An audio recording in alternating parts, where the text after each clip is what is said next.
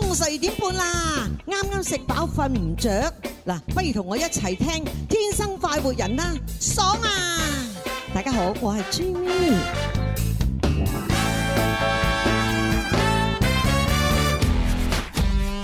Yeah. Ready. Ready, ready. 又到咗食飯時間，唔好掛住食，我哋一齊玩。每日中午都唔簡單，小嘅先生，請問你開邊飯？有粵語，有音樂，仲有九百個遊戲陪你玩。而家就要做好準備，點止食飯咁簡單？九九三，好音樂再出發，九九三，九九三，好音樂再出發，九九三。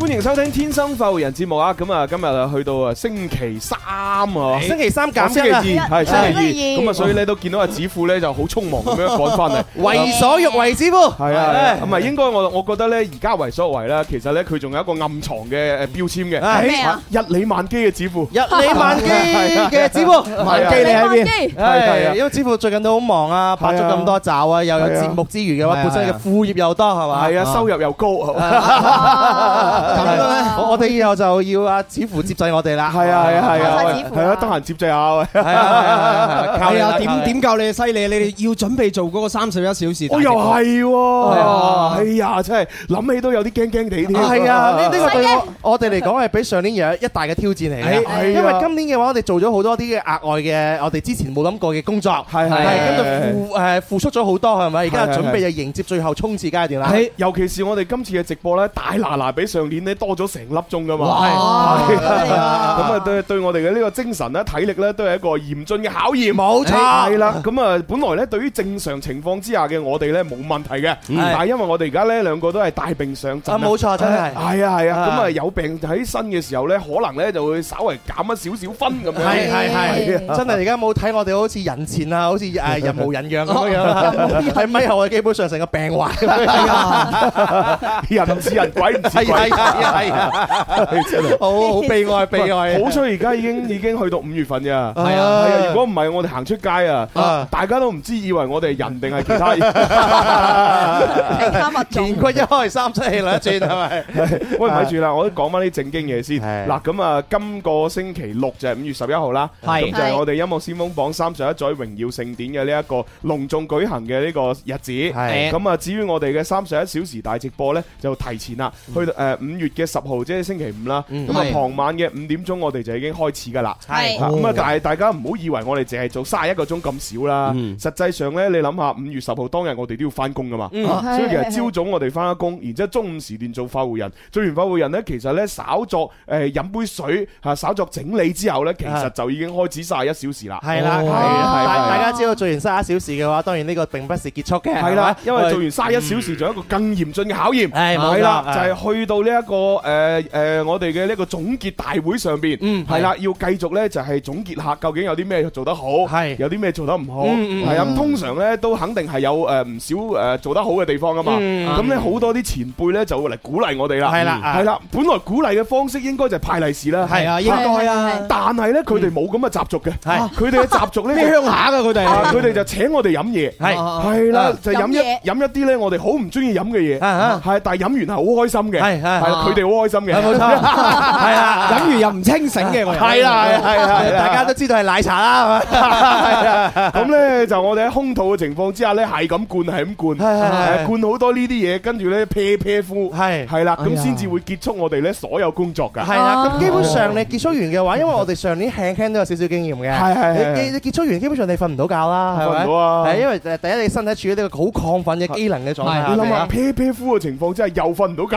啊，係啊，所以所以係啊你攞下你攞下你冇辦法對我哋嚟講，又係一大嘅嘗試同埋挑戰啦。係啦係啦但係我哋完全都不畏懼嘅，係係冇咪？所謂，啊哈係啦，而且我哋仲要諗住呢，嗱喺誒我哋十誒十一號做完啦咁咁精彩嘅活動之後呢，最緊要呢，五月十二號即係今個星期日呢，就係係一年一度嘅母親節啦。哦唉冇係啦，錯所以我哋亦都要呢，為媽媽呢，就係準備好所有嘅慶祝嘅事宜。啊係例如訂好啲誒台啦，請佢食飯啦，啊啊買定啲禮物啦，係嘛？啊啊咁啊諗下幫佢做啲咩家務啦。咁啊咁如果平時你都幫開屋企人做家務嘅，咁啊嗰日咧就再幫佢做多啲。 唉，係幫我做晒佢同埋最緊要咧，要令到你嘅媽咪有朋友圈可以發，朋友圈啊哇係啊，犀利即係佢有嘢可以晒出嚟，咁係嘛佢就幸福啦。所以晒幸福我我媽咪從來唔發朋友圈嘅，佢會睇我嘅朋友圈。但係自從我將佢啊拉黑，屏屏 蔽。蔽屏蔽之後，佢又少咗人生嘅另外一個樂趣我啊！佢話：，誒點解你呢幾日成日都唔發嘢嘅？係啊係啊 好奇怪喎！跟住我同佢講話哦冇緣分咯，拆唔到咯，睇唔到 咯。黐線交家用。咁佢點入你頭像裏邊都睇唔 到啊！啊啊！佢應該仲未識到呢一步啊！只顯示咦佢三日聽節目嘅嘅朋友嘛，係咁嘛？所以大家啊母親節就快到啦，有係啲咩準備同母親啊要做嘅話咧，就提前做好啦。係啊，係所以咧，即係誒呢個週末真係好唔得閒嚇，係即係又要關注我哋三十一小時大直播，又係要關注誒音樂先鋒榜三十一載榮耀盛典，啊最緊要係關注翻自己阿媽，哇啊母親節快樂！冇哇錯，呢個星期真嗱係其實最好嘅方法係乜嘢咧？幫你阿媽咧攞兩張三十一載榮耀盛典嘅飛，係哎咪？哦嗰陣時直接當晚去到現場睇，我哎又得啫。啊，係咯，我哋節目雖然咧係嘛細細地係嘛，啊但係咧都有飛，都有飛啊！有飛可以送哇俾我哋啲聽眾嘅，係啊，至係啊於點樣攞就要留意我哋節目啦，係嘛哦嗯少量門飛。 ？OK，少量。誒，不如從今日開始派啦。係嘛？哦，擇日不如撞日啦，我哋真係好從長計議，係啊，擇日不如撞日啊！咁啊，就今日就今日派啦。今日哇係啦，咁啊啊點樣派法呢？就各位朋友喺啊微博、微信上面發留言過嚟得噶啦。嗯嗯咁啊啊發啲咩內容呢？咁啊第一當然就係我要飛三個字啦，啊啊要你發過嚟表明你嘅心志。嗯係係啦，咁啊第二呢，就係要發呢，誒你計劃點樣同你嘅媽咪慶祝母親節呢？係啊係啦，寫得我哋感動嘅咪派俾你咯，啊寫得我哋唔感動嘅咁咪睇佢算係啊啦，嘛？哇！呢呢個口氣真係喺廣東領域上邊嘅話，首屈一指係咪？係嘛？係係啊嘛係不啊得了，不得係啊，了！你唔參加都得噶，冇所謂 噶，你可以參加其他節目一樣有飛攞嘅啫，係嘛？哇！係啊呢種嘅自信係咪滿滿嘅正能量？因為因 為主要主要我唔係對我哋節目有信心，啊我係對音樂先鋒榜三十一載榮耀盛典好有信心。係嘛係嘛哪怕啲聽眾唔參加我哋嘅遊 戲，我哋啲飛大把人搶。係嘛係嘛係啊，我我身邊啲朋友個個打住電話，喂朱紅啊，你係你你音樂台噶喎？哦係 啊係啊，有冇飛啊喂你做咗咁多年咧，有冇飛啊？咁我有，你放心啦，有 啊。 我同你同遇到同樣嘅遭遇，嘛係啲人仲話：喺你而家今時今日你嘅資歷，你攞唔到兩張飛俾我，我哋唔做朋友咁啊！係啊！O M G O M G O M G，我咩資歷？我心心諗真係。係啦，嗱，所以咧，各位朋友，如果你想攞到飛嘅話，就參與我哋嘅遊戲互動啊啊，就係我要飛，再加上你點樣同媽咪慶祝誒母親節咧？係啦，係新浪微博同埋微信誒快活頻道都可以留言㗎，係啊咪？係係新浪微博嗯搜索「天生快活人」加關注之後留言你嘅內容。冇錯，微信嘅朋友亦都係搜索天生快活人加關注留言啦。係啦，記住啦，唔參與遊戲都得㗎吓，啊參與其他各大節目都攞都到飛到嘅。到飛到，係啊係啊係啊，我哋好信得人啊，最係近真啊，係。唔好強迫人參與我哋嘅遊戲，係嘛？係係即即有緣嘅人、中意嘅人先參加，冇順緣其自然啦。啊冇緣嗰啲唔好減嚟。啊大哥你真係永遠喺呢個謙虛同埋最唔知醜兩邊喺度走來回走唔動係，主要我因為我係佛山人 啊，係點啊我做節目好佛系啊，係佛山 係。大師你好啊，大 師。OK，啊好啦，喂，講咗咁耐啲題外話，係時候要玩遊戲啦喎。 哎喂哦，唉常識題，地道粵語嘅問題，你出一題我答一題，又有乜嘢問題？數學題、音樂題、地理、物理嘅問題，你出邊題我答邊題，又有乜嘢所謂？最緊要記得答完千祈唔好走，有份獎品可能送到你屋企門口。開通熱線電話八三八四二九七一，八三八四二九八一，我哋嘅朋友前面加區號零二零。係啊，咁啊，今日會玩兩個遊戲啦，嗯第一部分裏邊嚇。係第一個係誒德式粵語嘅下一個， 點樣吹嘢 啊？得識粵語啊，真係唉！你仲停留喺星期一啦。 係冰冰地，冰冰地。 好啦，咁啊，斷章取義咧就俾個詞語大家去造句啦。係咁啊，因為琴日咧就係去到立夏嘅呢個節氣啦，啊夏所以今日我哋係題目咧就係用立夏呢兩個誒呢兩個字啊組成嘅詞語嚟去造句兩個字擺埋一齊，但係意思要分開。啊，咁啊係亦都可以用同音字咧去代替都得嘅。係啊誒，小弟不才諗到啦，咁犀利啊！紅出立，係哦下雨都話 你唱歌好好聽啊。啊，好嘢好嘢，好嘢合格合格合格。係啊好咁啊，等做做翻一個先，係我係揾蕭公子做句啊。嗯嗯嗯蕭公子學人玩迪立，夏嗯，韶聲又話要一齊玩，哇但係俾麼麼哒阻止咗。誒唔得唔得，呢個句子雖然合格，但係咧導向唔正確啊！啊你應該最後咧有條友跳出嚟啦，朱紅咧突然間跳出嚟制止咗佢哋，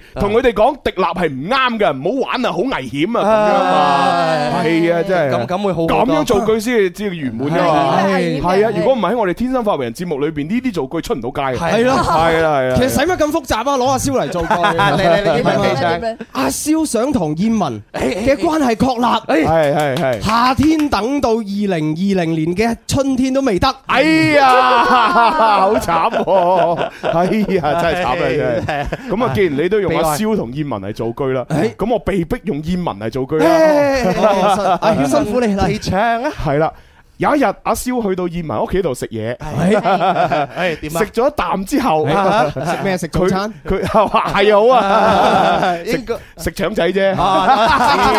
邊個食邊個食啊？阿蕭我食食我食我食我食，啊食咗一啖，阿蕭就感嘆啦哦啊：，哇！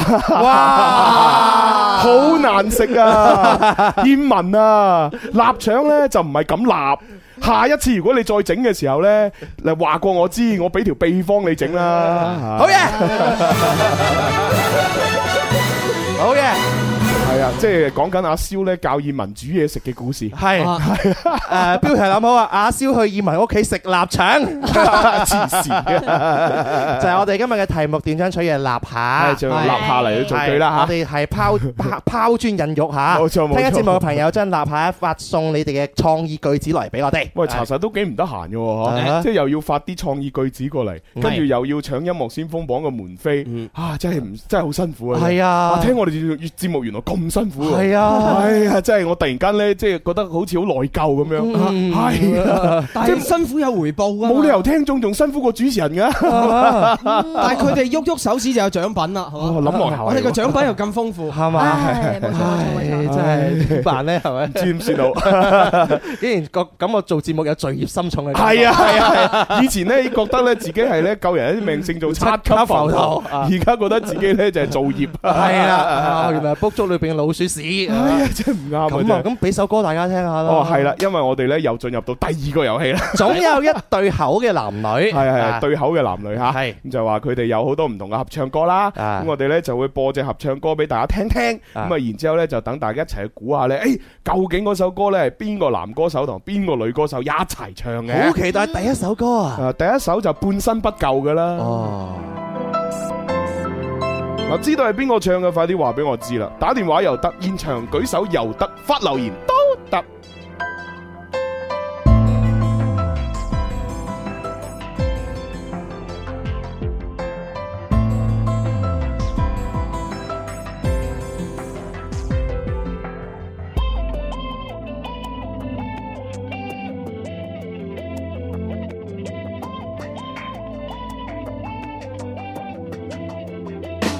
難道青春的疤痕能在發腳裏再醒？難道爭吵中責問便沒餘力互吻？難道髒髒的沙塵能在眼角裏扎緊？難道轉身的不幸？年齡餘下動作，轉下層。大舞台到處衰屍成災，邊個為生命看？菜館追落去就吻下來，死性不改，將自己當做垃圾，唔識大愛，唔怪得個個淨係識討愛，留不低，離不開，變成嚴重痴呆。當黑夜不再來，邊個抬起低過的頭來？善哉善哉，有勇氣等一觸吊燈傾瀉下來，可惜偏偏又唔夠氣唱出誰點悲來哀。喝提升，半斗拱命？誰放大這悲劇的陰影？誰說愉快能勝？沒有共鳴，誰會用愛充實這繁榮？誰在煽動痛楚，令人着魔，四面全是錯覺。怨恨太多，快樂聲線換到太少耳朵。誰願抱着被窩，未求什麼，當做娛樂撫摸，將眼淚浸沒傷城，景色壯觀過煙火。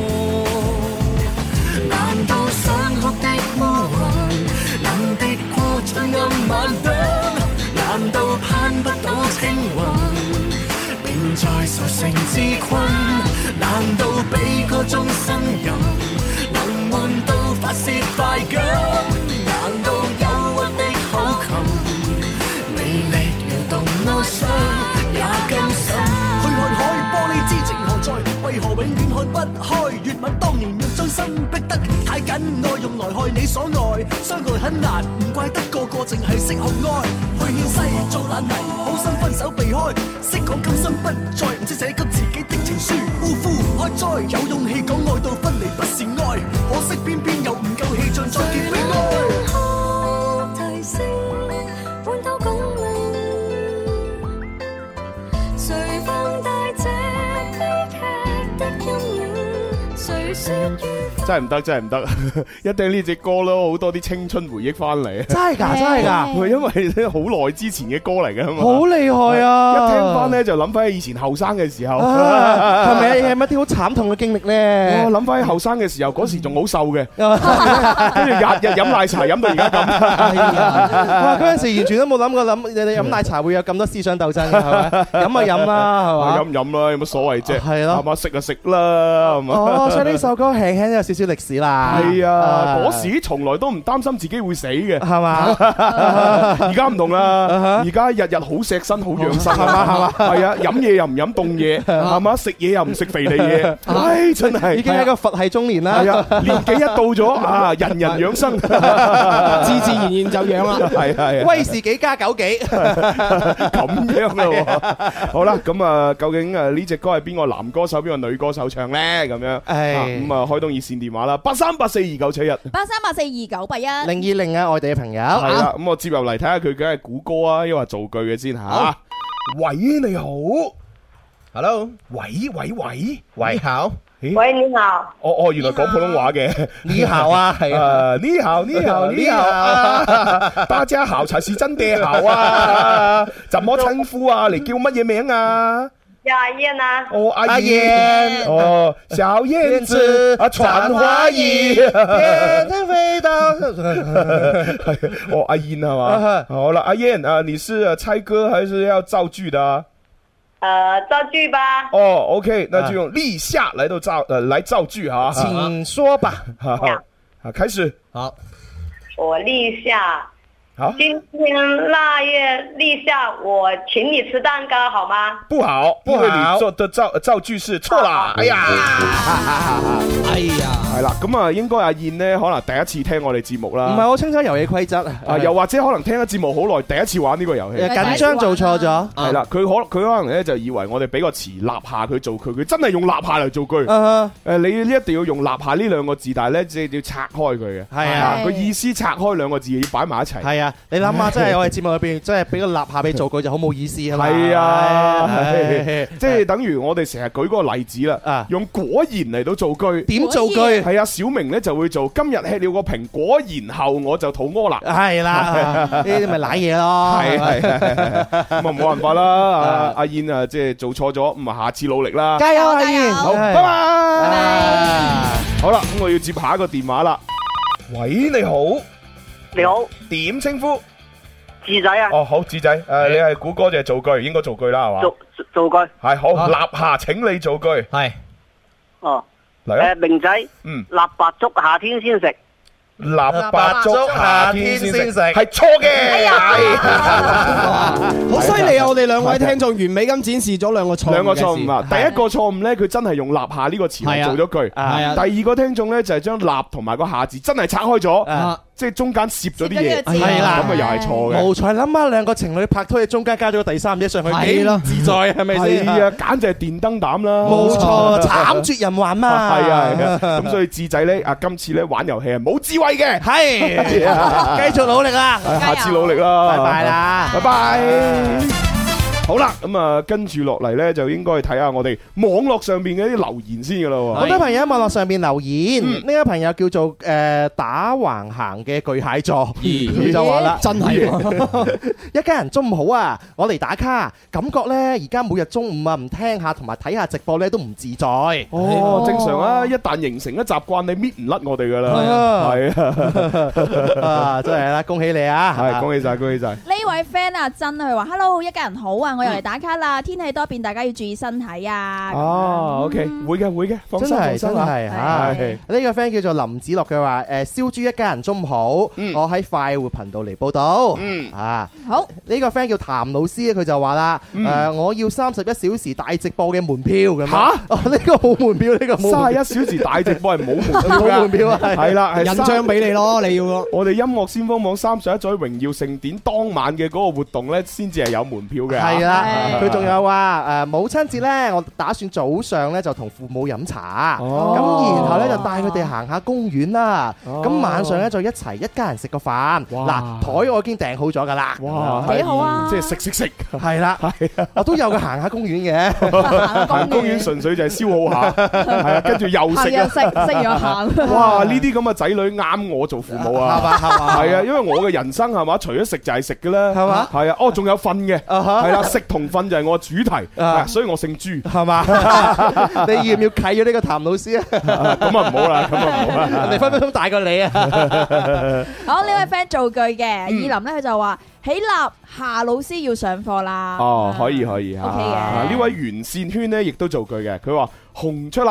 夏天會來廣州開演唱會咁樣啊，OK 啊，可以啊，哦，我哋都期待啊，係咪？係。呢個 friend 叫醒着做夢，佢留言嗯喎，一家人中午好。係。你哋琴晚有冇睇林峰同埋蔡卓妍主演嘅新電視啊？咁樣。哇，梗係冇啦啦，唔使做 咩係嘛據聞好似好 hit 咁樣嚇。 新咁嗰出電視叫乜嘢啊機動部隊。哦哦，你講呢個名我知係乜嘢啊啦，我知啦，我知啦，即係又係一個誒，即係三色台嘅重頭戲嚟啊嘛。係啊係啊，冇冇，因為我近期我都睇緊《鬼探前傳》啊啊，所以冇時間睇呢啲啊。哦係啊，你知啦，鄭少秋啲演技又咁好，正啊係嘛個題材又係我好中意嘅，係嘛啊嗰啲咁嘅嘢，啊就係嗰啲嘢啦係啊，嗰啲嘢而且有好多人又睇唔到個台，係啊嘛，咁我更加想睇啱啊啱啊啦。啊！咁呢個 friend 嚇，如果睇完覺得點樣，再留言俾我哋啊嗯係係嚇。係呢個 friend 留言喎，佢係答我哋啱先嗰段誒，總有一對口嘅男女嘅答案喎。哦，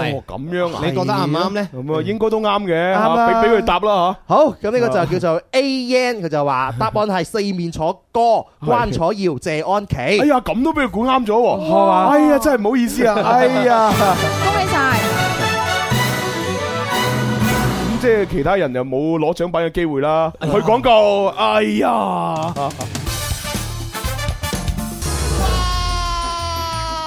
遊戲時間到啦，快啲打電話嚟啦，或者用微博啊、微信啊，做乜嘢啊？發留言咯，同天生快活人互動啦，豐厚嘅獎品等住你喎，耶！開心快活人不等待，我係詹瑞文。上天製造了幾個人，佢哋叫天生快活人。場面每日也擠逼滿人，幾多快樂氣氛。無論晴天或雨天，城市或海邊，製造開心開心，係佢係佢哋職責。好啦，翻嚟我哋第二部分《天生發圍人》節目啊，咁啊，係直播室繼續有朱紅啦，蕭敬元、蕭公子、尹文文，係啦係啦係啦為所欲為嘅似乎。好嘢，好嘢哎呀哎你開要甩出嚟吧咁啊，啱先咧就誒，即係去廣告之前咧，我就誒講緊近期咧睇緊《鬼探前傳》 啦。係不過其實我咧就其實對呢套嘢咧，本來期待好大嘅，咁啊係而家睇咗幾集咧，覺得其實都有少少失 望。失望喺邊度呢點解呢即係其實佢唔即係係冇即係冇冇正傳咁咁精彩定點？呃可能係啦，因為誒、呃可能因為佢佢嗰個播放嘅模式咧又好衰嘅，啊、每每晚只係播半粒鐘，誒哦咁咧就好唔爽啦，好咁吊癮啊咁咁但係其實亦都另一個方面反映出咧佢拍得唔夠緊湊。嗯嗱講真咧，如果一套好嘅電視連續劇咧，即係你誒成日好想去追嘅話咧，證明佢拍得好緊湊。係誒，即係每一每一嗯啊劇 part 情又好，係啦，即係啊每可能每隔幾分鐘就有個亮點，或者每隔幾分鐘又有個好緊張嘅情緒出現，類似係咁樣。咁你咪會不斷好想追，好想追。咁咁如果佢可以拍到咁緊湊嘅話呢，我諗呢，就算佢每晚只係播半粒鐘呢，你都會好有追嘅慾望。嗯咁但係佢而家呢，因為拍得唔緊湊啊，所以你每晚半粒鐘，咁嗰半粒鐘裏邊其實個亮點又唔多，咁你就變成呢，睇又覺得啊有啲無聊。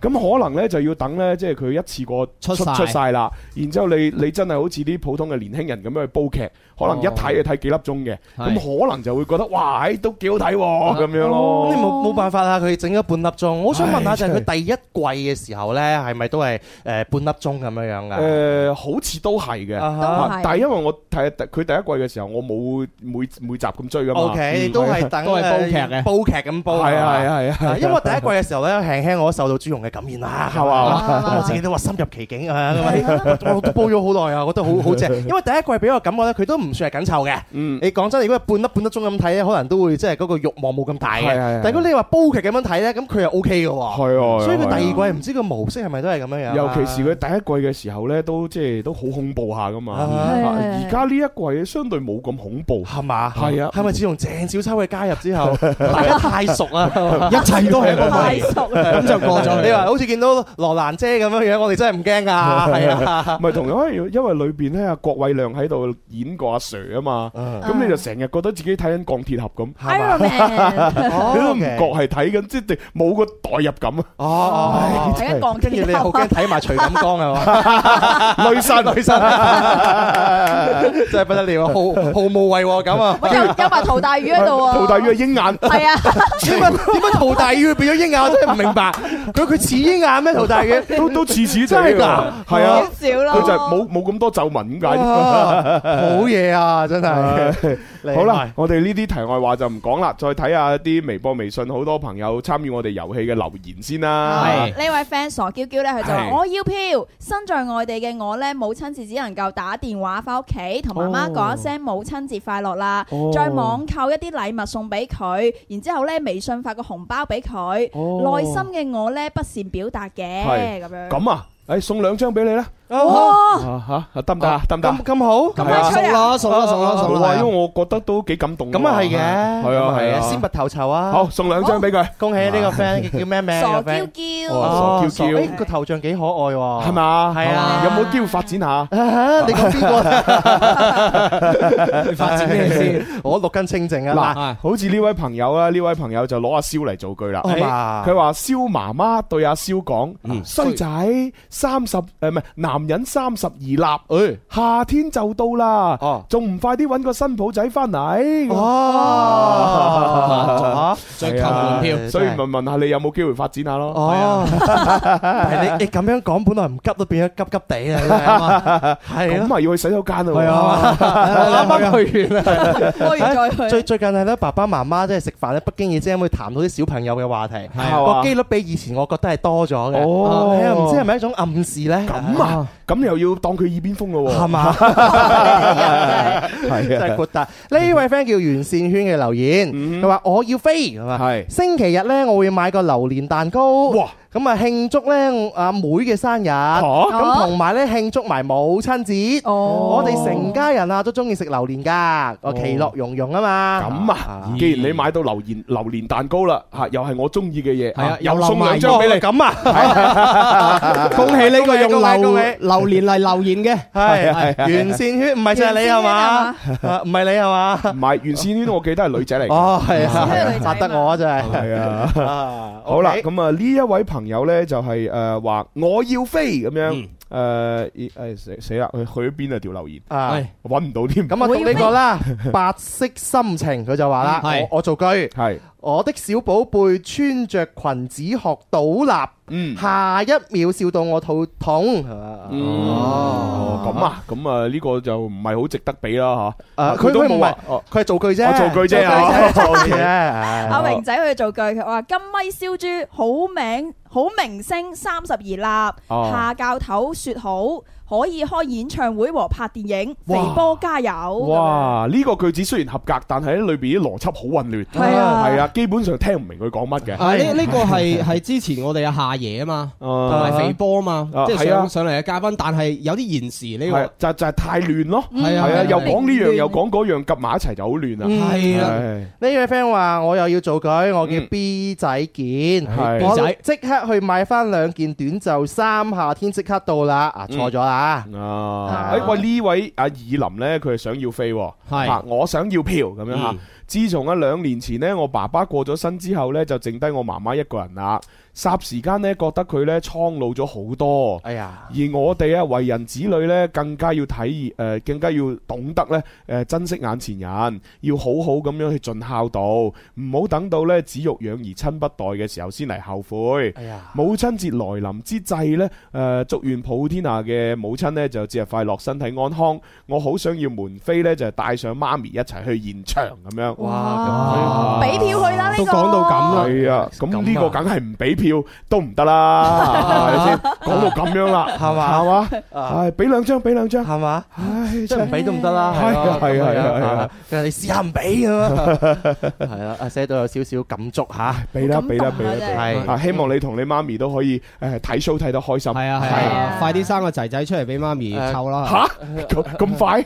我可能佢又 OK 嘅，啊唔係個個都好似我哋咁噶嘛。咁啊係咁啊係係啊。誒，最近咧，除咗有我哋嘅音樂之星嘅三十一座音樂先鋒榜嘅榮耀盛典咧，仲有好多其他活動㗎。係咁，例如咧，我哋一年都會搞幾輪或者幾鑊嘅林兒請食飯。哇！哦又有請食飯啦係，今年又嚟啦！啊哦喂，今今年我知道應該係誒同大家去食呢個泰國菜喎，係啊，係係啊，去到咧白雲萬達廣場五樓嘅態度東南亞餐廳舉行林兒請食飯之態度美食會。哇係咁當然啦，林 Sir 咧當日啦嚇，五月十七號嗯啊，五一七五一七，哇我生日 喎我有書，我有我有書，書小豪生日啦，係啊哎哎呀，呦，咁啊，子父又去嚟啦，哦係啊係啊，係林 Sir 當然就會攜我哋天生快育家族嘅一眾成員啦，開啟二零一九年嘅林兒請食飯嘅美味之旅。好嘢好嘢好嘢啊咁而家聽到我哋公佈嘅朋友嘅話，就馬上報名咯喎，因為數量有限，先報先得嘅。係報名方法有幾種嘅，首先登錄就係天生快活人微信公眾號 O 店商城報名，哦或者直接嚟到我哋樓前直播室嘅現場報名。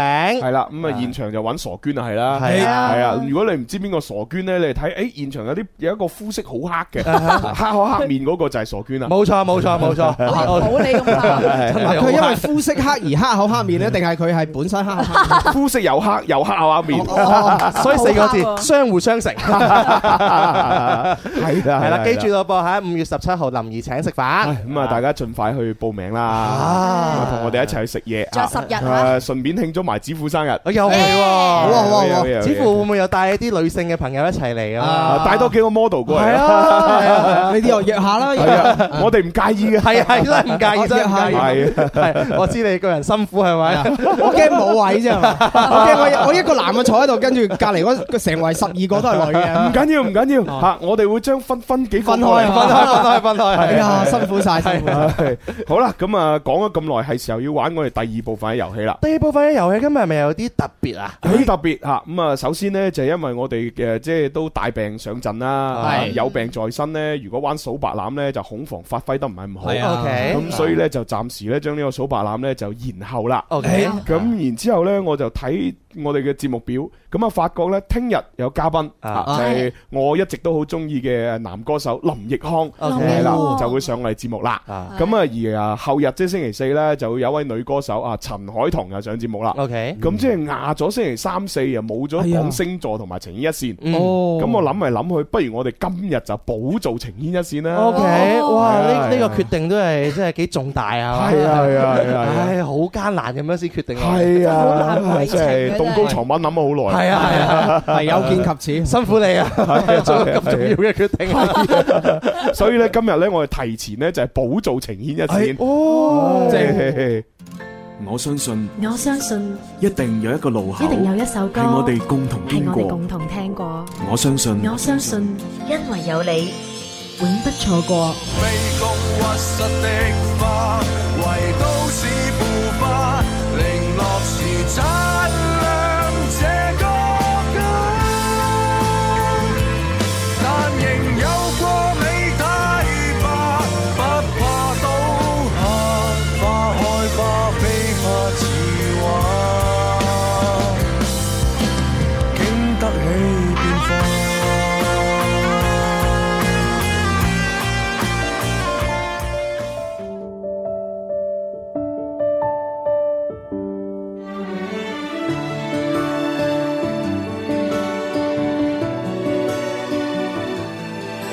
縱使不平坦，不平坦，兩個人不停走，雨血未散，雷暴已習慣，驟雨做晚餐，路再險自己揀，還未拆散，我們捱過一晚又一晚，遇見日出的璀璨，便忘掉困難。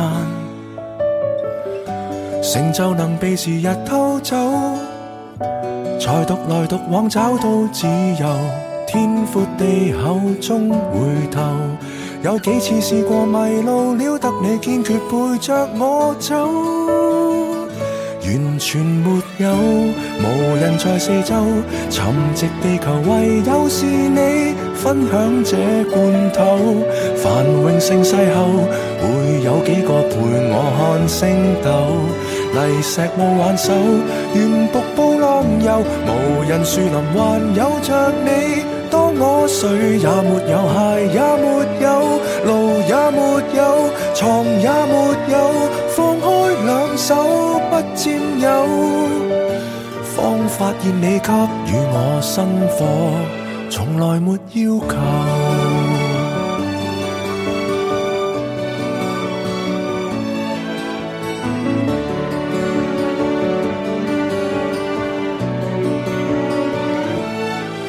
縱使草原少，沙塵多，你至少依然肯跟我渡過。誰願意伴我絕處摘野果？越困苦越清楚，濃霧隔阻，斷絕來往一個又一個，在最後身邊的你，未遺下過我。如地圖未提示出口，糧食還未夠走到下游，一再突發的寒流，我只有與你人在野方有福氣同步戰鬥，完全沒有，無人在四周，沉寂地球唯有是你分享這罐頭，繁榮盛世後會有幾個陪我看星斗。泥石路挽手，沿瀑布浪遊，無人樹林還有着你。當我誰也沒有，鞋也沒有，路也沒有，床也沒有，放開兩手不佔有，方發現你給予我生火，從來沒要求。好啦，咁啊，今日情牽一線呢，會讀出一位女聽眾嘅來信，咁啊，播呢一隻誒布志綸嘅人在野都係為咗去鼓勵下佢啦。誒，因為呢位誒女聽眾呢，都遭遇咗幾慘痛嘅經歷，係啦，咁啊又離婚又剩咁樣啦，咁啊而且呢，又成日與人不淑啦，哎咁都好希望呢，嗱，我今日讀咗封來信之後呢，大家可以多多俾啲建議佢，嗯係啦，啊，究竟佢嘅人生出現咗啲咩問題嗯呢？有啲咩故障可以修理下呢？啊每次讀到情牽一線嘅來信嘅話，其實自己都係好難去拿呢啊，係啦，去掌握到呢個度啊。因為我做節目嘅最大宗旨就係俾人哋開心嘅啫 嘛。但係聽到一啲比較慘痛嘅經歷啊，例如啱啱聽到朱紅咁樣講嘅話嗯，我就覺得哎呀，即係戥佢有少少唔係好抵，又想去幫助佢，嗯係咯，所以就一齊誒靜心去聽聽啦。啊係啦，我哋要發揮咧眾人嘅力量，係嘛嗯啊，集腋成裘，啊集思廣益， 即係聚沙成塔，係咪？ 滴水可以成河，聚沙可以成塔，萬丈高樓從而起， 係咪咁樣啊？ 係啊係啊係啊！好嘢，你好好嘢你好，山頭朱紅， 汕頭係咁嘅咩？潮汕話啊嘛 OK，好啦，咁啊呢位聽眾個誒名稱咧叫做阿喵咁樣。喵啊，係啊，其實之前我哋都有讀過另外一個女聽眾又叫阿喵，哎係嘛啊同名。我我我對阿喵都好有好感噶，係咩我哋嘅 friend Milky 啊嘛，Milky 唔係已經打一套 啦咩？係打一套，你你仲對佢有幻想係咯冇啊冇咁喎竟然從來冇幻想， 係咁我唔係咩力咧？咁呢位阿喵咧就喺我哋嘅九九三 at isorange.com 嘅郵箱上面咧就發留言過嚟嘅，係啊，咁我哋就開始讀佢來信吓。嗯，誒朱紅，各位主持人好多謝咧，你哋開咗呢個節目，同埋咧俾咗一個咁嘅平台，可以俾我傾訴。嗯我好想問啊，究竟我係咪又遇到渣男呢？好啦，我要開始來信嘅正文咁樣。朱紅、蕭公子、林林、文文、Bobo，各位好。誒冇講指父啊，係喎星期三啊嘛係星期四哦，OK 我係二零一六年嘅年底咧開始聽你哋做節目嘅，當時我人生咧就陷入咗情緒嘅低谷。嗰時啊，二十五歲嘅我喺度協議離婚當中啊，好需要一啲正能量。於是呢，我就用手機 app 就去搜你哋嘅節目啦。 每日瞓覺之前呢，我固定都會聽你哋節目嘅，聽下你哋無厘頭嘅搞笑互隊啦，聽下情牽一線啦，聽下 Bobo 豬講星座啦，真係開心咗好多，好多謝你哋。反正最醒最勁就係你哋啦，咁樣。哦，嗯開心啊你聽完即係喺佢人 生低谷嘅時候，有係咯我哋節目嘅陪伴。哇！二零一六年啊，廿五歲，即係而家廿九，誒呃廿八 咯喎。嗯哦廿啊係啊係啊係啊廿八好後生啫。係咯啊哈係啊，同我哋年齡相仿啊。係相仿相仿。啊但係人哋經歷咗好多我哋可能都未經歷過嘅嘢啦。啊但係人哋廿五歲已經協議離婚咯喎。係咯喺呢一度我哋即係啊落後佢好多。望塵莫及啊。係啦，啊我咁哋。你你想做咩趕超 下佢？即係你嚟佢，冇冇冇冇機會應該冇 啦應該冇咁嘅機會做 唔到啦係啊誒好啦，誒先自我介紹一下啦，我叫做阿喵，今年呢二十八歲啦，典型嘅金牛座性格啊，金牛座好啊文喎典型金牛座性格哦啊，孤寒。 慢熱型嘅人咁樣，哦，咁都有好多優點嘅，自家有道啦，係一個賢良淑德嘅女仔啊，識得理財咯嗯係啊，孤寒嘅正面咪就係理財咯，理財、Ờ. 守財，哦咁講又啱喎，係啊，所以 C C 佢賺到錢係啱 啊嘅，喺喺喺 C C 唔係金牛座喎，哦雖然佢擁有金牛座孤寒嘅特質，但係佢係水瓶座，佢係一個孤寒嘅水瓶座係啦，係啦係 啦，好啦，講下我同我前夫嘅事啦。前夫俾個代號佢叫做 L 咁樣，L 點解會同佢離婚呢？其實係咁嘅，佢呢係我嘅高中同學，誒、認識咗好長時間噶啦。咁啊後來呢，誒、大家都冇追大家，好自然就喺埋一齊啦。哇！呢種狀態真係嗯好羨慕呢種狀態啊，但係好慘啊！後邊吓，從戀愛四年一路到結婚啊，我同佢都係異地戀。哎啊呀，你哦睇四年啊異地戀，啊四年異地戀啊，嗯戀愛到結婚四年，其實咪即係冇拍過拖，係佢咯哋一直都係神交啫嘛，係咯，係嘛？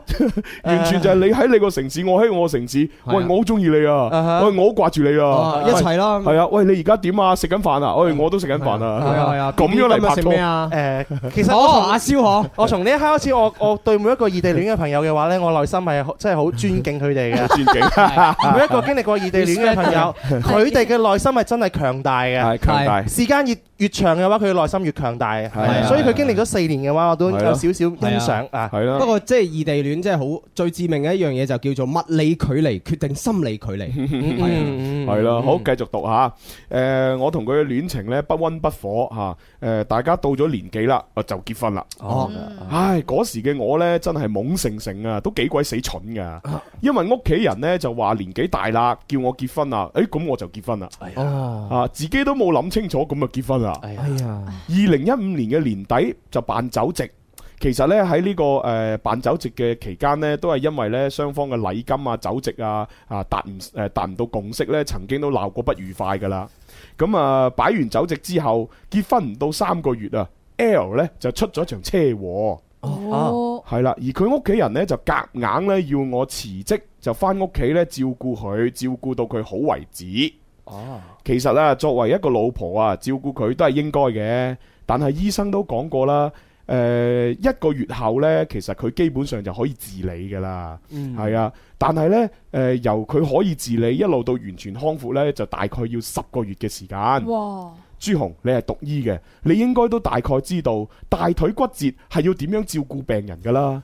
哇！我嗰一個月啊，每日都喺度照顧佢，真係好辛苦啊。嗯幫佢托住大腿骨折嘅話，係咪真係頭嗰段時間係比較麻煩啊？誒，反正只腳誒，因為大腿骨折嘅話，啊即係出第一人唔方便啊嗯佢行唔喐咯，啊係啦，要幫佢誒，即係誒，即係倒屎倒尿啊，係啊係上落啊床，幫佢抹身啊，哈係啊，咁又佢隻腳又要成日一路吊住啊，係啊，都真係好麻煩嘅。 OK，係啊，哦辛苦佢啊而且佢係男人係嘛，嗯個老婆係女人，嗯咁個老女人要即係幫佢托嚟托去咁好辛苦啊嗯。最慘係啲屎尿問題，嗯哼係啊 OK，啊，係啦辛苦啊，啊咁啊誒。但係呢，即係因為誒、呃由佢治理到康復要有十個月，咁冇理由要我辭職誒辭職翻屋企㗎。咁成年我都等於冇收入㗎咯喎，嗯冇、收入呢，我就好冇安全感啊。咁、我亦都同佢屋企人呢，就曾經商量過，就話可唔可以唔好咁啊？但係呢，都霸道地俾佢反駁翻嚟啊！啊，連 L 呢，就呃誒出面講，喂，不如淨係照顧我一個月就算啦嚇，啊俾佢翻去做嘢啦，啊都俾佢屋企人呢，就話。你沒有說話權咁樣。哎呀哦哇係啦，哇所以咧最後咧都係要照顧佢啦。係啊，聽到呢度咧有兩個關鍵詞啊，第一個就係霸道地啊，嗯第二個咧就係你冇講嘢嘅權利，係啊咪係啊哇，證明嗰個家屋企人幾咁強勢哇係啊，啊一個道德制高點咁指住你講呢句嘢。嗱，阿仔，你冇話事權啊，你唔好講嘢，我決定。咁樣哇，嗯冇咩地位咯喎。好嘢啊，弊啦，係咪？呢一年嘅時間呢，我過得非常之壓抑，因為冇工作，誒、就冇收入啦，更加因為呢，佢屋企人呢對待我嘅態度啊，因為呢，佢媽咪呢就好鬼死迷信嘅，喺佢出咗事之後呢，佢就特登呢就揾個算命佬呢去算命，嗯，咁呢個算命佬就話啦。啊，三到三唔六加六，嗯，因為你哋兩個結咗婚之後呢，你冇及時咁懷孕，咁所以呢，佢先會出事嘅。嗱，如果你哋一早呢，一結婚就即時有咗呢，嗱咁你就唔會出事噶啊啦，即係有喜就破咗個煞。係啦，佢係問算命佬定問黃六佬咧？我覺得問算命佬，但係個算命佬係咪黃六我唔知， 有口音好正常。係啦。 OK 誒嗰嗰段時間呢，佢哋屋企人呢對我嘅態度呢都非常之唔好，啊有意無意呢，啊都喺度講呢件事，嗯就喺度話如果你早啲有小朋友啊，就唔會發生咁多事啦咁樣。嗯而更加致命嘅係咩呢？就係、好多事情啊，L 呢，佢都只係叫我忍忍忍。哎呀，弊家伙啊！係啊讀到呢度嘅話，都大家知道咩回事啊！以後嘅日子如果喺埋一齊更加坎坷係啊。佢哋嘅家庭裏邊咧，屋企人啊嚇，霸道、強勢加封建。係啊，咁、嗯你諗下啦，李克勤嗰首歌都係心心心，但係 L 唱咧就係忍忍忍，係啊，真係好慘啊，真係都唔知點算啊，真係唔知點算啊係人忍耐有道嘅。 唉，冇計啦，我又冇錢啦，咁啊只能夠忍啦。去到二零一七年嘅年初，我呢就揾到一份新嘅工作啦。嗰、個時候呢 l 呢都仲喺屋企度休養緊嘅，但係因為有咗工作，我真係好開心啊！我覺得有工作。日子就有希望啦，好日子會翻嚟噶。神寶 啊，唔係啊，嗰個 X 清華， 好日子會翻嚟係噶。啊翻嚟啊，翻嚟啊。即係希望佢揾到人生嘅一個希望先啦。係係咪啦啊，終於都有一種希望日子會越嚟越好嘅感覺嚇。 OK，但係可惜花無百日紅，唉，佢阿媽又叫我辭職翻屋企幫佢個女誒、呃做嘢喎、嚇幫佢 個女啊，佢個女呢係開雜貨鋪嘅，佢阿媽呢就叫我呢辭咗而家份工，就翻去鄉下呢，就幫佢個女呢就打理呢個雜貨鋪，仲同我講啊嗱冇工資㗎，不過有分紅咁樣冇工資有分 紅。咁即係等於係你免費幫佢做嘢。是啊，如果間鋪係賺到錢嘅，賺錢就就分分少少俾啊你；如果間鋪係蝕錢或者係做誒就冇賺錢嘅，你就一個仙都冇。哇！呢啲係乜嘢？Ờ. 係好用過阿四啊！係啊，因為自己人啊嘛，係啊草相遇嚇。哇！真係哇！真係搓圓撳扁嗱，呢喎。啲咁嘅家庭呢，即係當然我唔知多定少啦。反正講真，如果係我，我作為一個女人，我入到呢啲家庭，啊，我可能我咩啊，我一個月都頂唔順，我走鬼咗啦。係我仲留喺度照顧嗰個嗰個男人，係黐啊線。，再從一個側面反映咗我哋即係做情牽一線咧，即係讀咗好多唔同嘅 case。嗯好多人嘅話就係因為結婚嘅話太過草率啦嚇。啊，要去廣告啦！啊唔緊要，轉頭翻嚟我哋繼續講，繼續講啊 嚇。天生快活人，祝願節目繼續進步，收聽率不斷高升，有更多聽眾支持，送更多嘅快活、開心同埋音樂俾大家。大家好，我係古天樂。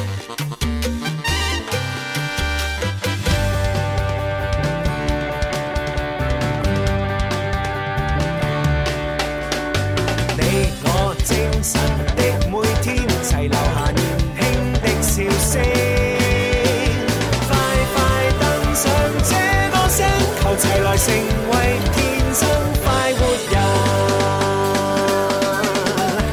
翻嚟第三部分《天生發育人》節目啊，係仲誒直播室繼續有朱容啦。蕭敬元、蕭公子、尹文文，係同埋為所欲為嘅子好嘢，好嘢，好嘢嚇！係嚇咁啊，我哋翻嚟節目咧就有好多誒事情咧都提醒下各位嚇。咁啊，聽日咧就有嘉賓啦，林奕匡咧就會上節目啦。係啊，中意佢嘅朋友咧記得啊，feel 過嚟睇啦嚇。林奕匡咁啊，然之後後日星期四咧就會有陳凱彤啊女歌手會上節目啦。係啊，中意佢嘅又要過嚟現場啦咁樣啊。哇正啊啊！咁啊，然之後咧，我哋今個星期五咧傍晚嘅五點開始就要我哋音樂閃放幫三十一載榮耀盛典燒豬嘅呢個三十一小時大直播咧就開始啦。嗯啊咁啊，希望大家咧都都可以咧就關注下我哋，係啦。咁喺呢個漫長嘅直播時間裏邊咧，發多啲留言俾我哋啦係啊，同我哋傾下偈啦，係啊打賞下係啊，睇下我哋死得未啦。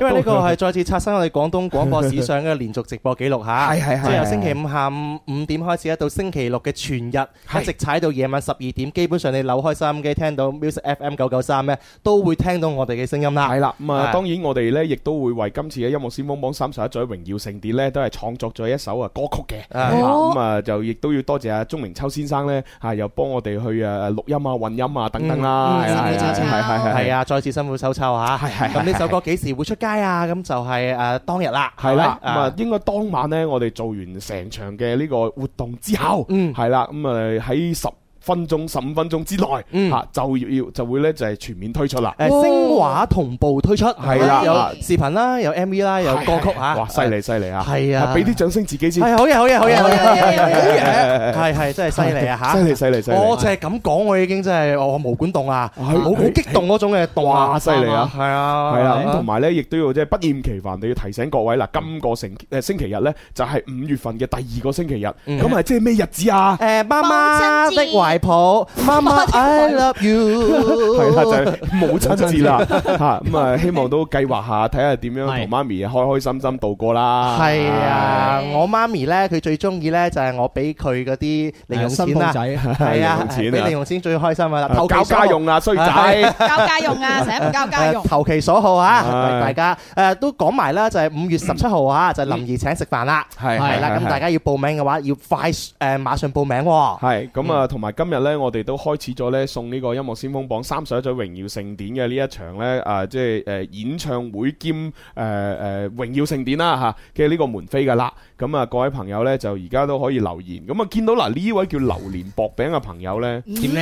佢就呢個榴蓮冇乜誠，唔係呢個榴油榴榴蓮。蓮冇乜誠意，係啦，所以我係唔會俾飛佢嘅。嗯佢呢就留言，我想提前一日同媽咪過母親節，帶上媽媽一齊睇音樂先鋒榜，求中門票咁樣。嗯，係啦，咁啊咁簡單，咁梗係唔中係啦。啊係嘛嗯啊呢個唔送啊，唔送啊，冇誠意唉嗯，繼續留言落嚟嚇，微博、微信或者快活頻道都可以。啊嗱，但係呢一位呢，阿小慧呢就有心啦。係點呢？佢話出嚟社會之後呢，基本上就冇同媽媽過過母親節啦。哎呀，我媽咪呢係一個好簡單嘅人嚇，連過生日啦，佢都覺得冇咩必要。誒、通常呢都係電話祝福就算噶啦。但係呢，我媽媽呢中意打扮自己啊，佢唔中意我哋呢買衫俾佢喎，所以呢，我直接俾錢俾佢自己買買買咁樣。 我要先鋒榜門票咁樣。啊，嗯咁啊呢個雖然嚟講啊簡單啲考慮啊但係都送啦，係嘛係啊，寫得咁長啦，啊一二三四寫四行字，就送兩張俾你啦，字數達標，係啊，字數達標，係恭喜晒小 維好呢個 friend 呢，佢叫做最愛的維維，原來是你。佢係留言喎，我而家呢，身身在北京誒嘅、地方，係睇緊你哋嘅視頻直播。哦哇多謝多謝多謝琴晚啊，誒、一整晚二十二個鐘，誒、我就坐火車，喺、火車裏邊，火車裏邊冇 WiFi，誒呃充手機電嘅插座呢，就已經就又用唔到喎，咁樣係嚇係係。唉，真係搞到我好無奈啊！係係係辛苦你嚇，辛苦晒啊！咁啊唔緊要啦，反正而家你都仲睇到我哋嘅視係啊頻，即係證明手機有電同埋有流量啦。嗯，係啊出門在外最好帶本書啊！呢個 friend 留言啦，啊我叫娜娜，嗯我都試過骨折嘅，真係好辛苦噶，有成個幾月嘅話都要瞓喺張床上邊，唔可以亂咁喐，係好可憐。哎係啊，真係冇辦法。係啊，好慘啊！呢啲嘢啊哈係啊，最最慘就係你會覺得呢，連連一個日常最基本嘅去廁所嘅能力都冇咗，嗯啊哈咁你就真係覺得自己好慘、好慘、好慘、好慘啊係啊！你你能夠做嘅就係攤喺張床床上邊，係啊嘛？就食放空自己啊就係食嘢嚇、睇嘢、諗嘢，係啦，呼吸。然之後想去個洗手間都唔得，嘛係啊，真係好慘啊！係嘛？你好似好感同身受咁樣，梗係啦係嘛？係啊你你都有類似嘅經歷唔通你？有梗係有啦係 嘛？咁我哋下一個請一閃咪就讀你嘅 case 啦， 我係唔會寫信上《天生化為人》節目嘅，因為寫咗自己過唔到自己個關啊啦因為寫咗之後增加我自己工作量嘛，係嘛係啊，有咩咁蠢咧？自己做嘢增加自己工作量，啊，直接讀出嚟就係 其實都你諗下諗下都創先河噶 喎，嚇情牽一線啦，啊自己讀翻自己嘅 case，跟 住自己幫自己讀，自己幫自己解答，唔係有自己唔係要聽眾幫佢解答， 係啊，跟住再自己打翻電話俾自己個 friend 係嘛？嗱，而家咧我呃誒我係天生發育人嘅節目人朱紅啊，咁咧阿朱紅先生咧就有啲嘢想同你講。 係 啊，你等陣啦，朱紅先生過嚟，誒你我就係朱 啊紅啦，黐線好無聊啊！係咪 C C 啊？嚇啊咁我哋繼續咪情牽一線咧？係啦，我哋要繼續再續前緣，情牽一線。有冇想過情人節嘅時候俾個驚喜對方呢？快啲報名情牽一線，同佢表白啦！祝各位有情人終成眷屬。大家好，我係側田。還未到時辰講別離，如願要來回幾公里。縱使生命如硬仗，贏輸不過自己。好啦，咁我哋誒繼續讀呢一位阿 Miu 嘅來信啦吓，咁啊啱先呢就讀到誒邊個位置呢？就係讀到佢嘅誒老公個媽咪呢，就係叫佢辭咗而家新揾嘅嗰份工，就去鄉下度呢，就幫佢個女呢打理嗰個雜貨鋪，咁仲同佢講呢，嗱又冇工資，但係有分紅吓。啊嗯咁我而家繼續讀啦。當時呢，我就好婉轉咁樣拒絕咗佢呢個要求，我就同佢講：我啱啱入職冇幾耐，如果辭職嘅話呢，總管係唔會同意嘅咁樣。然之後呢，佢媽咪呢就聯同佢全家人嚟到逐個逐個說服我。 我就同阿 L 講：喂，你幫下手啦咁樣。咁 L 呢就同我講：誒，你唔好在意啦，忍下咪得咯咁樣。哦啊，呢件事等我嚟解決啦咁樣。誒又翻少少啊似做男人，似返個男人係啊啊，唉，你哋各位主持人都唔知啊，我當時啊幾想幫阿 L 啊起翻個花名啊，就叫佢忍者神龜， 咩都忍，Dạ, 嗯忍者神龜。嗯好啦，呢一件事呢都仲未解決啦，诶、另外一件事就發生咗啦。而呢一件事呢，亦都壓到最下一根嘅稻草，令我有離婚嘅想法。就係呢，佢弟弟呢準備要結婚啦，佢媽咪呢竟然叫我。誒誒誒，竟然叫我喺我而家住緊嘅呢間婚房裏邊呢，就誒、呃搬出嚟，讓俾佢細佬住。仲叫我啊，無論如何咧都要翻鄉下咧住翻一個星期咁樣。我就話啦，喂，邊有咁嘅規矩啊？我從來都未聽過、喎。於是我啊打電話俾 L 啦，就問佢，喂，呢兩件事點解決啦、嗱，第一件事誒、呃就係、呢，即係誒誒，你阿媽要我翻鄉下度誒打理雜貨鋪。第二件事，你細佬結婚啦，然之後你阿媽呢，就叫我搬出嚟，讓翻間屋俾你細佬。咁呢兩件事點樣解決咁樣？嗯咁而 L 咧當時咧都係同一同一樣嘢，叫我忍下啦，啊，所有嘅事情等我嚟處理啦，咁哼，樣啊喺呢個時候我先睇清楚，原來佢係一個巨嬰，佢唔已經唔係媽寶男咁簡單啦，佢係巨嬰男咁樣。啊最後我考慮咗三日，誒、呃回想起過去呢幾年呢發生嘅事情，我亦都失眠咗三日。我發咗一封好長嘅離婚聲明俾佢，嗯亦都將呢份好長嘅離婚聲明呢發咗喺佢屋企嘅群裏邊。哇！然之後我就退出咗佢屋企個群啦。啊 L 呢就馬上搭車嚟到我工作嘅城市，揾我當面傾偈。我亦都一五一十咁樣將所有嘅問題都講晒出嚟。我同佢講，我真係好攰啦，我唔想再繼續同你一齊啦。跟住落嚟呢，就係佢阿爸阿媽啦，佢兩個姐姐啦，同埋佢嘅姐夫啦，陸陸續續打電話嚟質問我，話我做乜咁衝動咁樣。哦，用質問呢係啦個詞啊，係啦，係啦，係啦。好咁啊，嗱，誒，其實呢，講真啦，呢段婚姻呢，即係雖然我講就講離婚啫，實際上呢，誒、我哋呢係冇去民政局度領證嘅，啊！我哋只不過喺酒店嗰度辦咗酒席啫。哦，咁啊，所有嘅事情呢，卡呢就卡咗喺呢個嫁妝同埋呢個利是上邊啦。佢屋企人呢就覺得呢，因為我提出離婚嘅，咁所以呢，成段婚姻裏邊呢，最錯就係我。咁而我嘅父母呢，亦都唔希望我離婚，我父母以為我只係一時衝動。咁啊，呢一件事呢，雙方嘅屋企人都知道咗之後呢。L 佢亦都冇揾過我嘅父母，只係一直喺微信上面騷擾我，於是就俾我拉黑咗啦。係啊，我嘅父母呢就同我講啊，如果 L 佢真係有心想挽回呢段婚姻，有乜可能咁做啊？淨係騷擾你，唔嚟揾我哋傾偈咁樣。嗯、後來呢，我就說服咗我自己嘅父母啦，我就誒、呃最後決定二零一七年八月份嚇、我就同佢協議離婚。咁樣嚇不過其實都好啊，起碼佢係冇辦證噶嘛，Ừ. 嗯冇辦證即係唔涉及法律上嘅嘢啦。係咯係啊。雖然我哋中國人嘅習俗咧，擺咗酒就等於結咗婚嚇嗯，但係實際上呢啲咧就冇法律效力嘅。係咯係咯係咯要領咗證先係。係咯係咯係啦嚇，好彩當年冇領證嚇，啊係即係謝天謝 地。誒，其實我係另外咁睇嘅嗯喎，哼因為我覺得對女仔嚟講，佢可能少咗個保障吧。如果冇呢個， 誒，其其可能實。其實就睇個男人點咯，即係如果你當時領咗證嘅話，如果一分一一一離婚，可能可以分家產咯。嗯嚇，我唔知啊，因為我對呢個婚姻法都唔唔係，但係佢係佢好識前置有一個條件就係佢未傾掂數，所以先唔領證。即係其實佢哋本身想可以領證噶啦，咁但係因為佢未傾掂數，誒是但啦，反正冇領證就就係啊冇領睇落去啦證睇落去啦啦， case 係啦， 係啊。好啦，誒，呃二零一七年嘅八月份呢，終於呢都搞掂咗呢個離婚啦。啊，我呢一分錢都冇要，所有嘅嗰啲咩首飾啊、利是啊，全部都俾晒 L 啦。我父母呢，為咗呢件事呢，亦都悶悶不樂咗好耐。唉，諗一諗呢，自己真係一個不孝女啦，嚇、總係呢要誒、呃即係為屋企人添添麻煩咁樣。誒、其實咧婚姻出咗問題咧，我覺得咧，我同 L 兩個人都有錯嘅，即係唔單止係佢有錯，我亦都有錯嘅地方。我錯喺邊呢？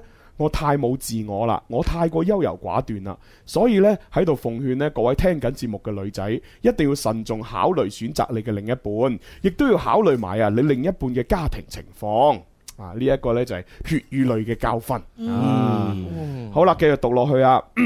而二零一七年嘅呢一年裏邊呢，我都好努力咁喺度儲錢，誒、啊報名呢培訓，誒、即係報名一啲課程呢培訓去提升自己，啊好上進幾好啊嗯係啦。咁啊，一七年嘅二月份開始呢，我就重新認識咗一個呢小學同學，俾個代號佢就叫 R。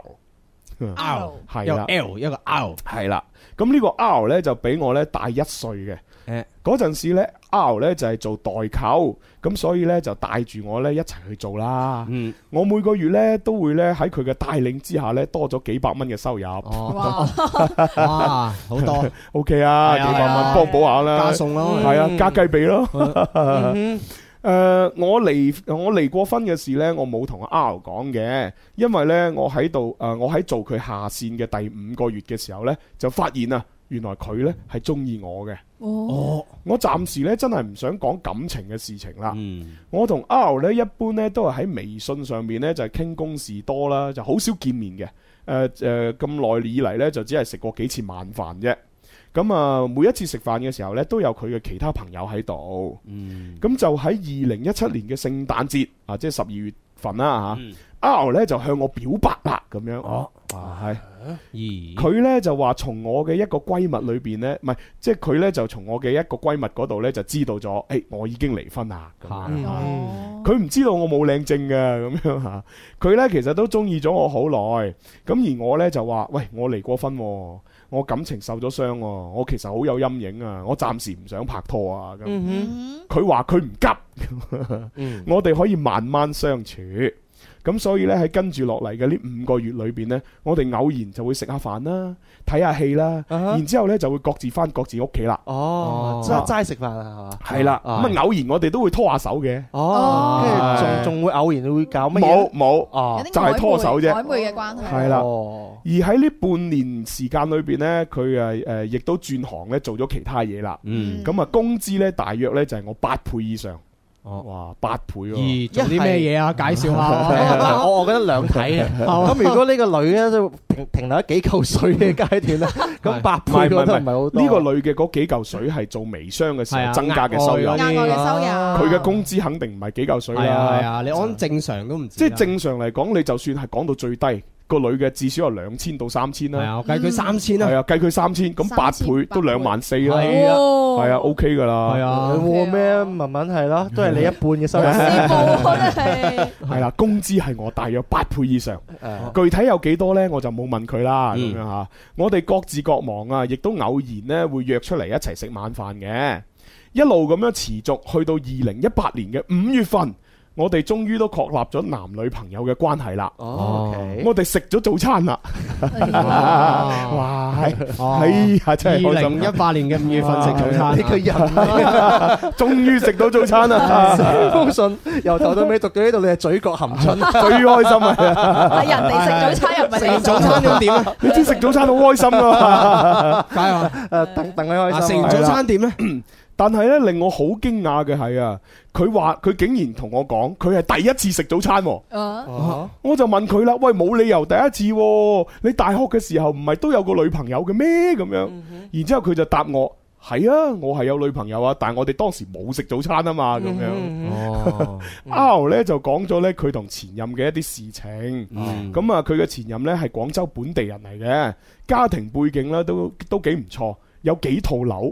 啊，哦幾套喎都唔止唔錯噶啦呢啲，幾套樓係啊喎，仲要係獨生女，而且係比較任性嘅千金小姐。哇，係咁同好文文難駕馭同文文有得揮喎， 佢有幾棟樓咧唔同嘅，啊文文可能文文可能得一棟啫，係啊係啊呢個有幾棟？人哋一棟我一套啫，係真係文文就唔好打佢主意啦。冇，從來都唔會，從來都唔會。 唉人哋同阿哈夫都已經係咪？從來沒有，從來都沒有。睇翻呢個嘅，睇俾翻你講到好似真咁嘅係啦啫。係啦，嗱有幾套房，獨生女比較任性嘅千金小姐，誒大學戀愛咗三年時間。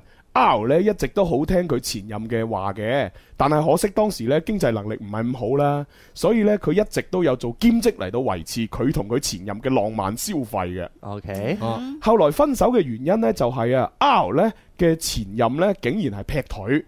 咁都好正常嘅，即係拖住另外一個係啦。R 前任咧，誒誒誒，睇下先哦，R 咧當時嘅前任咧就話，啊由於 R 咧就比佢咧早畢業，咁啊，所以咧喺實習期間又好忙，兩個就變成異地戀。哦咁啊，R 咧就話不如咁啦嚇，我而家少咗時間陪你，不如我我辭咗職，我就翻嚟陪你啦，照顧你啦咁樣。嗯咁 R 咧就真係專門辭咗職就翻翻嚟，結果咧就喺學校嗰度咧睇到佢嘅前任同另外一個男生喺度攬攬錫錫。哦，我有發現啊，R 咧其實都有留住佢前任嘅微信嘅。當時我就話：喂，你仲留住嚟做乜嘢啊？快啲刪咗佢啦咁。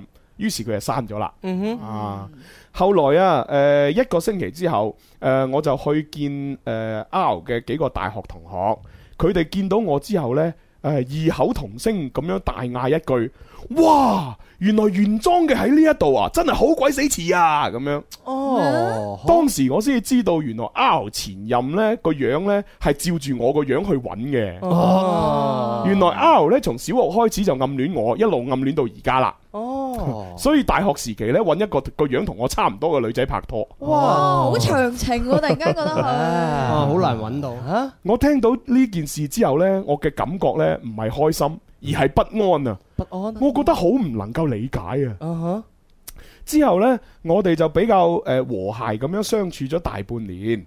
我哋分別住嘅地方呢，相隔幾棟樓。誒、有過幾次誒、呃好有過幾次好細好好少嘅嘈交啦。咁啊誒，如果係佢有道理嘅時候呢，佢就會氹翻我嘅。誒唔係，如果係我有道理嘅時候呢，佢會氹翻我嘅；如果係我冇道理嘅時候呢，佢直接呢就會將我抌喺條街度就唔理噶啦。我覺得佢簡直係一個鋼鐵直男。啊一般呢，佢忙完工作之後呢，就會發微信俾我。去應酬嘅時候呢，亦都會話俾我聽。有時呢，甚至乎會帶埋我去應酬添。誒、去出差去邊呢，佢都會有交代嘅。誒、而且呢，會好認真咁樣呢過節日啦、慶祝啦嚇。咁啊，就係、尤其是我同佢嘅生日咁樣。哦，合格啊！係啦，偶然呢，佢賺多咗少少錢，手頭比較鬆嚇，唔使還款嘅時候呢，嚇都會偶誒買一買啲誒名牌嘅誒唇膏啊、鞋啊、小飾品啊俾我嘅，而且呢，佢仲俾張張信用卡俾我，就話呢，只要我嗯嗯一個月誒碌卡喺兩千蚊以內呢，就冇所謂啦咁樣。啊，OK 喎，一個月可以使兩千啊，幾好啊哎幾好啊，等於佢佢食好份人啲啊等於佢份人工裏邊又多兩千蚊啊哇嘛。Uh-huh 啊！但係我從來都冇碌過佢張 卡，我亦都冇睇過佢嘅手機。誒、一般呢，佢喺度誒用手機傾偈呢，我都偶然會望一眼，但係亦都唔會太在意。誒、但係呢，我哋雙方嘅手機密碼呢，大家都係知道嘅。啊嗯，好啦，講到手機密碼，大家都知嘅話，咁大家知道跟住落嚟肯定寫衰嘢噶啦。嗯哦哼，係啦，因為知道密碼一定冇好結啊果哇！啦。哎呢封信都都輕輕都個故事幾曲折嚇，係啊係啊，唉，幸福嘅日子就係作死，啊啊 而俾作死破壞嘅。 OK，嗰一日我心血來潮，打開咗佢嘅微信啊，發現咗佢前任揾佢啊喎，約佢出去食飯喎啊。具體呢，誒誒咩？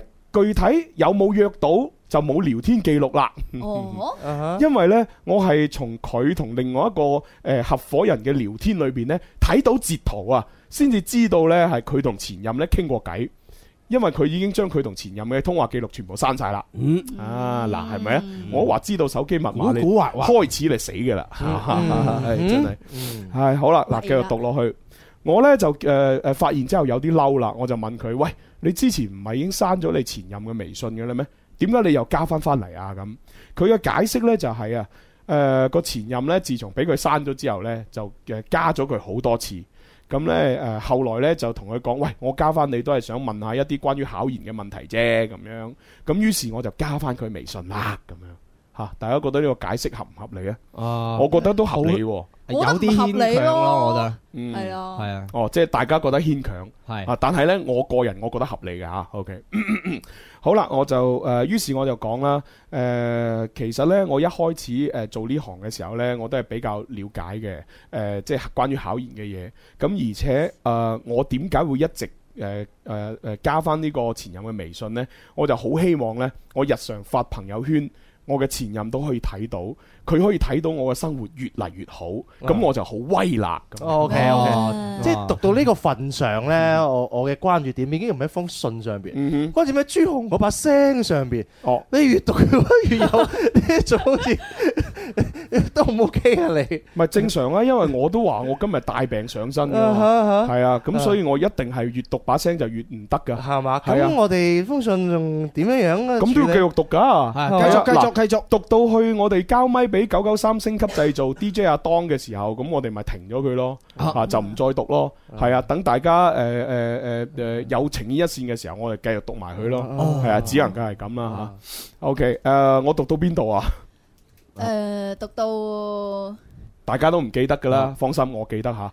誒誒誒呢個男仔啦，誒、叫做 R 係 R 咧就話佢要留翻佢前任嘅微信咧，都係為咗咧發朋友圈咧，要俾佢知道，嗯誒知道我生活越嚟越好嚇。嗱、你睇下，而家我都冇約佢，佢就主動約我啦，而佢約我食飯，我都拒絕咗啦。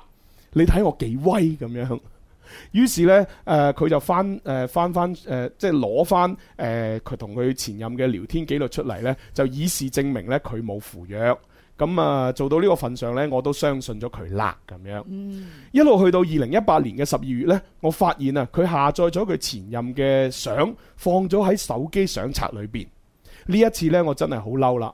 我聲音呢，好尖鋭咁樣問佢：你係唔係仲中意緊佢呢？如果係嘅話呢，你唔好浪費我嘅感情啊！我唔想將我感情投喺你嘅身上咁樣。然之後呢，佢就話：誒、其實呢，我冇中意佢，只不過唔知點解張相呢就 down 咗落嚟啦咁樣。Ờ. 哇如果你介意嘅話，我咪刪咗佢咯，冇所謂㗎咁樣。呢件事呢，令到我真係覺得呢好鬱悶啊，因為佢嘅態度嚇，佢、又唔俾我誒誒，呃呃佢、又唔俾我呢，就係、加佢前任嘅微信同佢傾喎，佢誒、呃我亦都唔知道佢點樣處理呢件事喎。之後呢，佢部手機仲要改埋密碼添。